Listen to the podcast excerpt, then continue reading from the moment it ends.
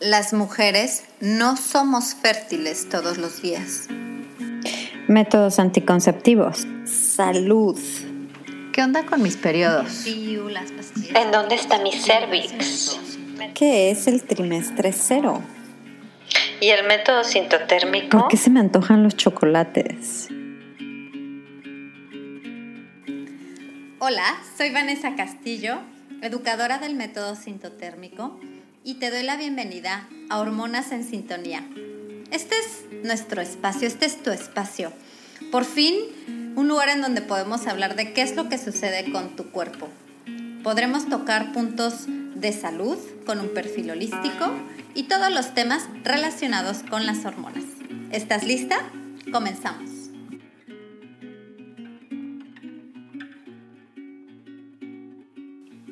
El conocimiento es autocuidado. Si te conoces, te cuidas. Si te cuidas, te conoces. Bienvenida a este episodio número 15 de Hormonas en Sintonía. Hoy el tema es ¿Y dónde está mi cervix? Yo te cuento que estoy en mi día número 3 del ciclo.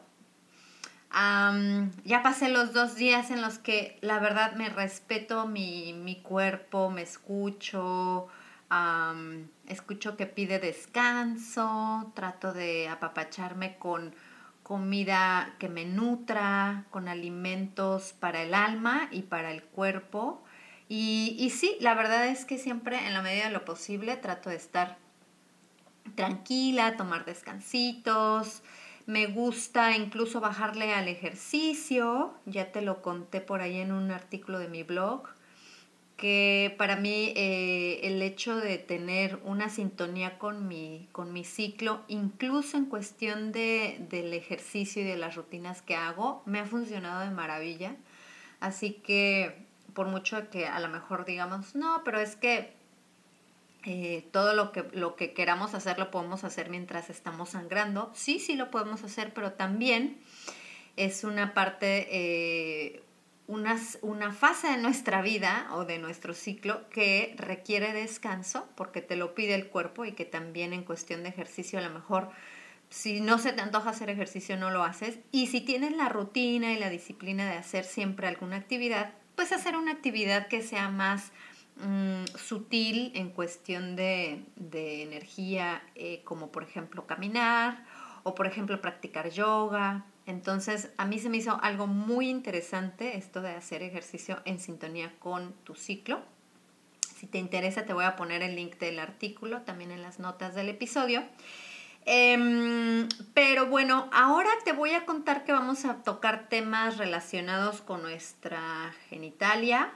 Vamos a hablar de eh, cómo este, este maravilloso método sintotérmico también se complementa con este tercer biomarcador que es los cambios que tiene tu cervix a lo largo del ciclo. Así que bueno, esperemos que, que sepas que vamos a tocar estos temas si estás en un lugar en donde hay pequeñines, pues es mejor que ellos vayan a verse su, eh, no sé, escuchar a Dora la Exploradora o temas que, más, que les interesen más que lo que vamos a platicar aquí el día de hoy, tú y yo. Si lo puedes escuchar en una forma pues tranquila, en la privacidad de tu hogar o con la maravillosa privacidad de los audífonos. Entonces, bueno, bienvenida yo quiero preguntarte, ¿qué tanto nos han marcado como que nuestra genitalia es sucia, como que no debemos, ni de ver ni de tocar nada de lo que está allá abajo? Y a mí me ha tocado recibir mensajes de ustedes de decir, no, no me animo, ¿cómo es eso de que puedo tocar mi cervix? de, sentirse que no es algo ah, permitido o que incluso nada más se puede eh, hablar de esos temas solo con el médico, en fin. No las culpo, yo creo que todos, eh, a menos de que hayas tenido una educación o, un, o hayas crecido en un entorno en donde se, se promueva mucho el autoconocimiento, y en donde los temas de sexualidad y, pues sí, y de genitales eh, no sean tabú, pues es normal que no hayamos tenido como un, una, un contacto con nuestra, con una parte tan íntima como el cervix. Eh, ¿A qué edad descubriste tu cervix? ¿A qué edad te diste cuenta que podías tocar tu cervix? Yo a mis treinta y tantos. Así que si tú eres más joven de 30, de verdad que ya, ya tienes mucha ventaja en el camino. Entonces, bueno, vamos a hablar, primero vamos a hablar del externo, de lo externo hacia adentro. Me gustaría aprovechar este episodio para hablarte y presentarte con las partes de nuestra genitalia externa para luego platicar un poquito de el cervix, evidentemente. Y es que mira, todos tenemos derecho de llamarle a nuestros, a nuestros seres queridos, por ejemplo, con apodos, con nombrecitos de cariño. Es normal que si es José le llamas Pepe, que si, qué sé yo. Pero mm, todo parte del, conocimiento y de saber entonces si puedes llamarle a tus genitales de una forma cariñosa y amorosa y muy personal, pero que sepamos que ese es el apodo y que antes de esto hay que saber muy bien cuál es el nombre eh, real, el nombre que deberíamos, eh, deberíamos de usar, ¿no? Entonces, y de ahí, a partir del nombre real y del nombre correcto, puedes partir y hacer un, un sinnúmero de, apodos y de nombrecitos amorosos. Y a lo mejor el nombre más amoroso que puedas recibir, pues eh, será su nombre real. Por ejemplo, una de las mayores confusiones y que creo que ya cada vez más estamos más eh, informadas sobre esto es que eh, la vagina y la vulva, ahí había un poco de confusión en qué era una cosa y qué era la otra. Es muy fácil. Lo que podemos ver externamente, si te pones un espejo entre tus piernas, eso no es la vagina, es la vulva y tiene, incluye varias partes, que ya las hablaremos, pero en realidad la vagina, que antes se le, se le hablaba como que en la, parte exterior, la vagina no es la vulva, sino es una, un ducto que se le llama ducto vaginal, al cual ya vamos a llegar también ahí a esta parte. Pero entonces vamos a empezar desde lo que ves cuando cuando te, pones un espejito de entre las piernas, bueno, eso es la vulva. Es como que vamos a hablarlo de arriba hacia abajo. Entonces, en la parte de arriba, por ejemplo, eh, en la parte de arriba tenemos a nuestro hueso pubis o hueso púbico y que también de otra forma, una forma menos, menos médica, se le llama el monte de Venus. Em, el monte de Venus es como que tiene un, poquito de grasita y digamos que está, eh, si lo quieres ubicar, está debajo de tu ombligo a unos ¿qué será? Como unos 15 centímetros debajo de tu ombligo cuando, te, cuando estás parada. Y estará cubierto de, eh, de vello púbico. De ahí viene la palabra púbico porque viene del hueso pubis. Entonces, digo, a menos de que tú eh, uses algún método de depilación, pues ahí vas a tener vello púbico. Después viene lo que es los labios internos y los labios externos de la vulva. Sí vas a encontrar en algunos, no sé, este, libros de anatomía que le llaman labia mayora y labia menora, pero en cuestión de ser más inclusivos y de no ponerle paradigmas o de no poner estándares en cómo debe ser nuestro nuestra genitalia, porque nuestra genitalia es como como una huella dactilar, o sea, todos, hombres y mujeres, tenemos genitales súper distintos, entonces, antes de decir si es un labio mayor o menor, mejor hay que decir que es un labio interno y externo, porque a veces el labio interno es más prominente que el labio externo. Entonces, La labia mm, externa, vamos a empezar por la labia externa, son como un paréntesis, formarán un paréntesis y es lo que va a estar protegiendo, de hecho eh, tienen una función y es básicamente proteger eh, lo que es tu, eh, lo, que, lo que es tu vulva y todo lo que, lo que hay adentro de ese paréntesis. Entonces, em, todo esto, cuando estamos con nuestras, nuestra, nuestros labios, hablando de nuestros labios externos y nuestros labios internos son altamente sensibles a la estimulación y al tacto. Entonces, eh, de ahí nos vamos a ir a, a, los labios menores. Los labios menores son, están adentro de los labios mayores, pueden estar un poquito, como te decía, como más prominentes eh, obviamente los colores de, nuestro, de nuestra genitalia van a ser muy eh, personales, de acuerdo así como nuestro tono de piel, así tan diferente que podemos tener diferencias en tono de piel, también nuestros tonos en nuestra genitalia cambian. Y eh, normalmente estos labios internos no van a tener vello, estarán cubiertos, estos labios tienen muchísimas terminaciones nerviosas eh, y van a ser también muy sensibles a la estimulación. Lamentablemente, en vista de que existe pues la pornografía todavía con un pues con una connotación machista o del patriarcado en donde se pareciera que nos están obligando a ver, no nada más a que nos veamos con el cabello así o con el labio así o con las caderas así o los bustos o el seno así, sino ahora también este, pareciera que nos están diciendo por medio de estos mensajes de la, de la pornografía que nuestra genitalia tendría que verse de alguna forma.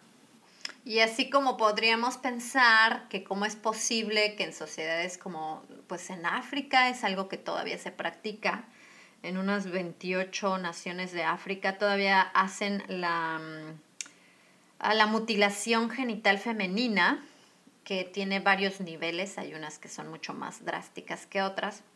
Bueno, pues en nuestra misma sociedad occidental todavía eh, existen eh, prácticas de cortar los labios internos porque estos parecieran que entran en un estándar eh, más, no sé, acorde con lo, que, con lo que la gente ve en la pornografía y entonces están, se están haciendo estos cortes en, la genitalia. Y entonces, si bien cada quien es eh, libre de hacer con su cuerpo lo que más le plazca, pues siempre esta es una invitación a que si vas a hacer algún cambio en tu apariencia, que sea porque, porque te nace a ti, pero que, que, busques bien cuáles son los fundamentos y que no sean fundamentos así como que, ay, vemos algo en una revista y entonces así me quiero ver exactamente con esa naricita que vi de la modelo. Pues no, qué aburrido que todos tuviéramos la naricita de la modelo. Este, todos tenemos nuestra singularidad y, no es, y somos únicos. Entonces, bueno.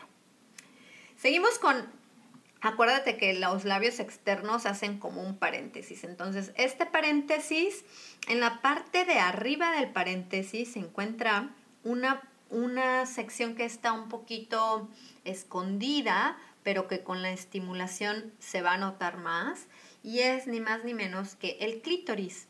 El clítoris es el rey de la, del placer. ¿Por qué? Porque en cuerpo de hombre y cuerpo de mujer, hablando de genitales, ¿no? O cuerpo masculino y cuerpo femenino, ¿qué crees? No hay otra parte del cuerpo que tenga mayor terminaciones nerviosas que el clítoris. El clítoris tiene 15.000 terminaciones nerviosas y está hecho con el único y, solo propósito de proveer placer. Entonces, imagínate cuál, cuál será el mayor respeto que le puedas otorgar hacia esta parte que pues primero conocerlo y siempre que se pueda pues darle placer. Porque para eso está ahí. Después de el, el, clítoris, que te, invito a que por ahí te hagas una, una tareita y es, igual y te voy a dejar una imagen, en, eh, en, el link de una imagen aquí en las notas del episodio, pero si antes creíamos que el clítoris era nada más un puntito, pues ahora se sabe que el clítoris es algo mucho más extenso que un puntito y que está conectado pues a, todo lo que es la estimulación en el momento de la excitación. Ya lo vas a ver ahí en la imagen, a mí se me. La, la imagen del clítoris ya actualizada es una de las imágenes que más me gustan, porque es un, a, mí, a mí se me hace un descubrimiento fabuloso. Ok, vamos a seguir. Debajo del clítoris viene la apertura de la uretra y esto es el hoyito de donde sale la pipí. Entonces, si lo que queremos es saber cuántos hoyitos tenemos, vamos contando. El primero es el de la apertura de la uretra. Después viene el hoyito de la apertura vaginal y este está abajo del hoyito de la uretra y es precisamente esta, esta apertura vaginal de... Eh, de donde nacen los bebés, es en de donde sale nuestra menstruación, en donde vas a poner tu copita cuando te pones la copita, ¿ok? Y entonces el, esto es la vagina, o sea, una vez que el, ducto vaginal lo, lo pudieras eh, ver, eh, y esto es básicamente en una visita médica, eso es la vagina, es un ducto, Después de la vagina, bueno, vamos a hablar un poquito de la vagina, ¿verdad? Porque es algo que tendría que tener un poquito más de profundidad. la vagina tiene un origen en su nombre y el nombre viene del latín y es funda, ¿ok? Entonces es básicamente como que se le, se le puso este nombre porque era como la funda en la cual se ponía una espada. No sé si me explico, pero pero entonces, eh, hablando de un término médico, pues sí, es la vagina, pero tú le podrías llamar como tú quisieras. No sé si le quieras llamar la funda de la espada, pero podríamos llamarle a lo mejor Johnny. Em, ya cada, cada una le podría poner como quiera, pero el término, digamos, este, médico, sí, es un, es una la vagina es básicamente un ducto mm, que tiene músculos. Y el, tamaño de este, de este músculo es más o menos 4 pulgadas o 20 centímetros y esto va, va, a cambiar mucho de mujer en mujer. ¿Y qué crees? Que también nuestra vagina se va a ver más como extendida, como si creciera este músculo cuando está en una excitación sexual. ¿Ok? Entonces ahí cambia un poquito eh, esta em, extensión del ducto. Y también va a tener mucha terminación nerviosa, sobre todo en los primeros 3 o 4 centímetros de la entrada vaginal. Está lleno de terminaciones nerviosas, así que también esta, esta parte pues es muy placentero y es altamente sensible a la estimulación. Y ahora vamos a llegar a lo que encontramos cuando al final, digamos, de este ducto, que es el tema de hoy, que es el cervix, ¿ok? Entonces el cervix es esta parte del ducto vaginal en donde ahí termina, ¿por qué? Porque es, el cervix es una proyección de nuestro útero hacia la vagina. O sea, el útero, que es un maravilloso músculo, tiene una forma de una perita eh, invertida, una pera invertida, ¿ok? Hablo a veces yo mucho en diminutivo, pero en estos términos de, genitalia es mejor decirlo normal, ¿ok? es una pera invertida en nuestro músculo del útero y este puntito, digamos, de la pera eh, se proyecta hacia la vagina y es precisamente esto que es el cervix lo que vamos a tocar si llegáramos a al final del ducto de la vagina. ¿ok? Entonces es como que el, el puntito de la pera, eh, lo sentimos y cómo se puede sentir tu cervix. Bueno, normalmente el cervix lo puedes sentir con la introducción de un dedo en tu ducto vaginal, ¿ok? El dedo se introduce evidentemente mano limpia y con nada que pueda lastimar tu tejido, eh, que obviamente es un tejido muy sensible. Este, me imagino por ahí uñas largas y picuditas, pues no, no deberían de, entrar. Y de preferencia, pues eh, tampoco ningún tipo de, no sé, de anillo, lo que sea que puedas sentir que te, que te vaya a lastimar, ¿no? Entonces, ¿Cómo se siente? Pues sí, por medio de una posición en donde a, veces es en cunclillas, a veces es parada con un pie sobre, por ejemplo, sobre la tina o sobre una silla y en donde, en donde ahí tú puedas introducir el dedo. Cuando introduces el dedo vas a sentir al final, en la puntita del dedo, digamos, vas a sentir como un musculito, como algo ahí, un tope, porque ya simple y sencillamente no podrás ir más allá. Y eso es el cervix. Y el cervix es algo maravilloso porque el cervix cambia a lo largo de nuestro ciclo.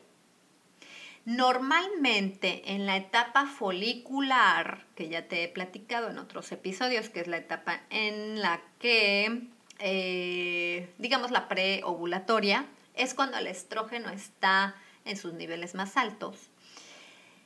El cervix está más como si levantadito, como que está más arriba y después de haber ovulado, cuando el estrógeno ya disminuyó, está como más abajo. O sea, es, una, es algo casi, podríamos decir, imperceptible, pero sí existe este cambio. En inglés es cephalad shift.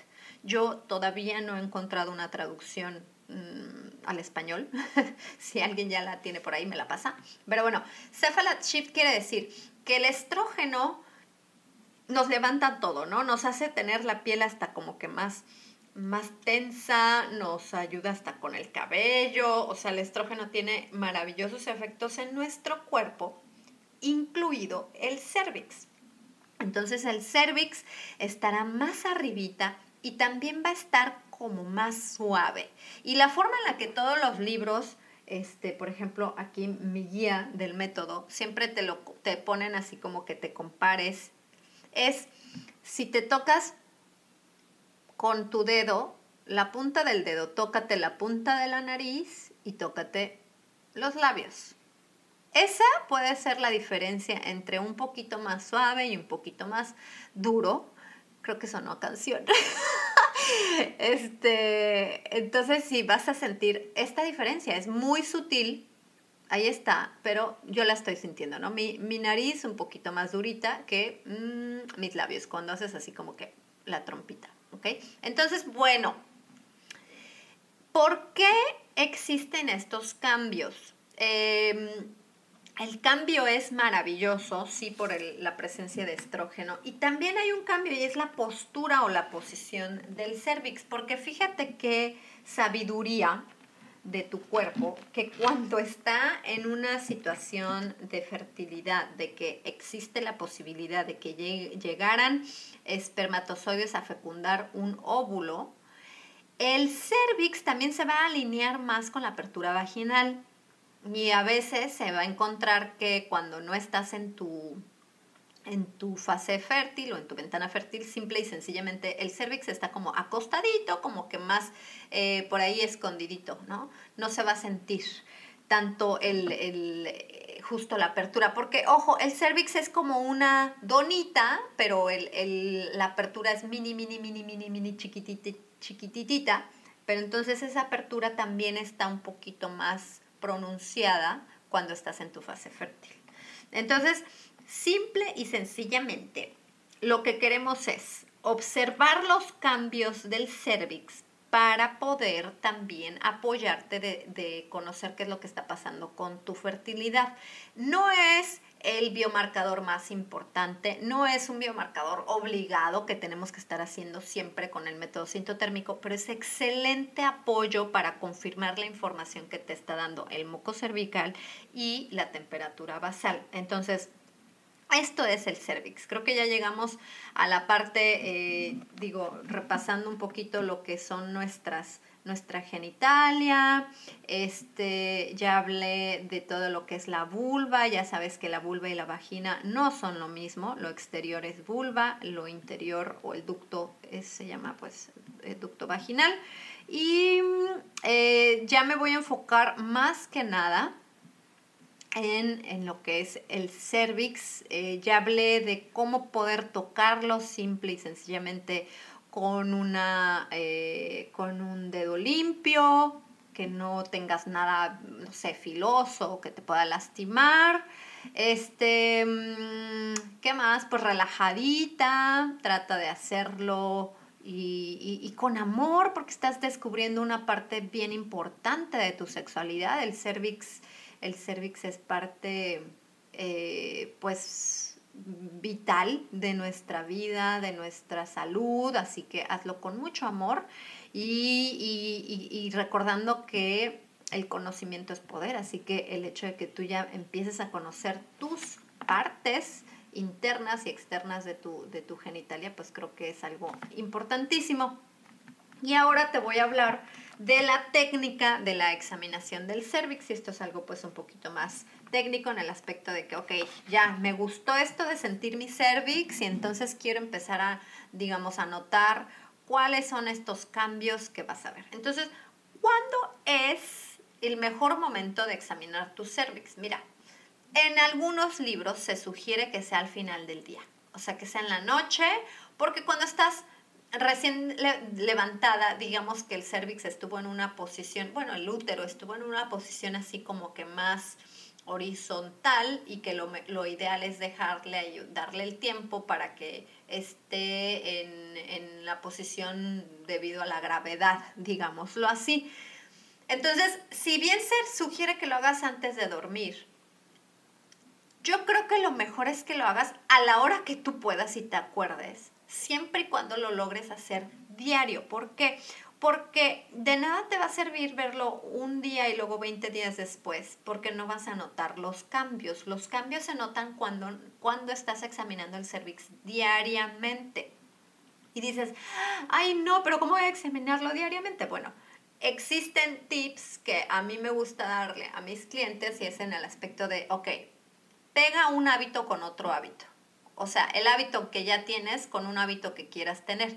El, el hábito de eh, revisar tu cervix. Lo puedes pegar, y a mí se me hace útil, y así es como yo eh, tuve el hábito de revisar mi cervix, obtuve el hábito, es lo pegué al baño, o sea, al, a darte una ducha, ¿ok? Entonces, si yo ya me di mi ducha, entonces tengo las, aprovecho que tengo las manos limpias y aprovecho que es algo que haces diariamente, entonces dices, ah, voy a revisar mi cervix. Entonces, a lo mejor más que la hora en la que lo haces, trata de eh, hacerlo cuando tú te acuerdes, pero tratar de, de, que sea, pues sí, de preferencia a la a la más o menos misma hora. O sea, si lo vas a hacer en las mañanas, hazlo en las mañanas. Si lo vas a hacer en las noches, hazlo en las noches, pero que sea, digamos, constante, porque muy probablemente si lo haces en la mañana y al día siguiente en la noche, a lo mejor ahí hay un cambio, pero no necesariamente del cervix, sino del, del, horario en el que lo estás revisando. Eh, ya te dije la posición, un poquito que sea cómodo para ti, de, eh, de cunclillas creo que es la mejor forma, y que sea siempre esa posición para que notes los cambios. Y lo que vas a sentir pues es la textura, vas a sentir si está suavecito, si está más durito, si se siente esta aperturita que te digo que es un puntito, lo sientes más, lo sientes menos, está hinchadito. Este, lo sientes más como escondidito hacia el recto o lo sientes un poco más como en dirección a la apertura vaginal. Eh, en, realidad es algo muy individual. O sea, no estamos aquí diciendo que tiene que ser así tal cual, sino cada una encontrará este cambio cíclico de su cervix. O sea, a lo mejor hay quienes dicen, híjole, yo no para nada pude sentir eso de que la postura está más escondido, menos escondido, pero lo noté perfecto que cuando está más abierto y cuando está más cerrado. O noté perfecto cuando está más durito y cuando está más ah, suavecito. Y sí, cuando estamos en nuestra fase fértil, lo vas a notar más, más, más suave, lo vas a notar la apertura un poquito se siente más, esa aperturita, y si es algo que sucede en ti, también vas a notar como que la postura se alinea más con la apertura vaginal. Es como que como que es una puertita que dice, bienvenidos espermatozoides, aquí los estábamos esperando, qué gusto, pase por aquí, por favor. es, una, es un camino que les está ahí ayudando a que, a que logre que pues el propósito obviamente de, de, que, de que tengamos una ventana fértil es para que llegue el espermatozoide a fecundar el óvulo. Una vez que entendemos cómo funciona nuestra fertilidad, una vez que sabemos los cambios que se presentan en nuestro ciclo a lo largo eh, de nuestra fase preovulatoria, la ovulatoria, postovulatoria, qué pasa con la menstruación, cómo sobrevive el esperma, cómo sobrevive, eh, o más bien cuánto tiempo sobrevive el esperma y bajo qué circunstancias, cuánto tiempo sobrevive el, óvulo.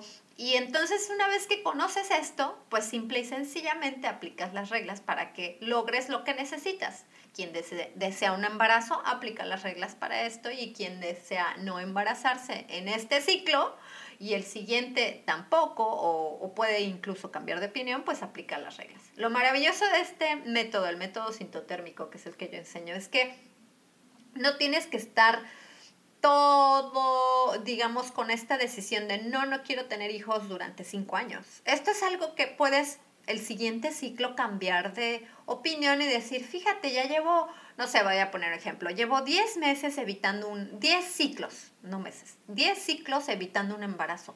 Pero este ciclo que acaba de empezar, ya platiqué con mi pareja, estoy como que con la curiosidad y como que me están dando ganas de ahora sí intentar un embarazo. Perfecto, ya conoces cómo funciona tu fertilidad, no hay ningún, ningún efecto secundario, no tienes que desintoxicar tu cuerpo, al contrario, muy probablemente en estos 10 meses ya te diste cuenta que todo lo que pasa en tu entorno afecta tu ciclo y entonces has estado aún siendo más cuidadosa en qué comes, en cómo duermes, porque quieres que pues tener un ciclo sano, que al final un ciclo sano es, un, es el quinto signo vital, es algo que refleja nuestra salud en general y una, una, salud óptima pues sí es tener ciclos ovulatorios con una fase lútea correcta y con el, el asunto de que estamos produciendo nuestra, nuestros niveles de hormonas de una forma balanceada y en sintonía. ok, entonces bueno, Espero que no me haya yo saltado. Bueno, sí, la verdad es que si me pongo a pensar, sí no hablé de algunos aspectos em, internos de nuestra, de nuestra genitalia, como las eh, glándulas de Bartolini o el, punto G, pero esto a lo mejor más que este, hablar de anatomía en este, en este episodio, pues me quise enfocar a hablar de, de lo que es conocernos, hablar del cervix, hablar de los cambios del cervix y muy probablemente en otro episodio le podemos dedicar más tiempo porque sí requiere tiempo platicar de, por ejemplo, de dónde viene nuestro fluido de excitación o de, o de, de dónde viene o por qué se genera un, el placer por el punto G. Este, y ya también en algunas historias de mi Instagram te conté por qué yo ya no le llamo punto G, pero bueno, esa es otra historia. Entonces, mm, eso es todo por hoy. Espero que me cuentes cómo te va explorando tu cervix. Ojalá empieces a notar ahí los cambiecitos. Y me, y me cuentas en mi Instagram, que ya sabes que me encuentras, me encuentras en Conciencia Fértil. Eh, Facebook, Instagram y la página web, que también te los dejo en las notas del episodio. Cuéntame tú, aparte de que me cuentes cómo te va con tu cervix, ¿en qué fase de tu ciclo estás? Chao.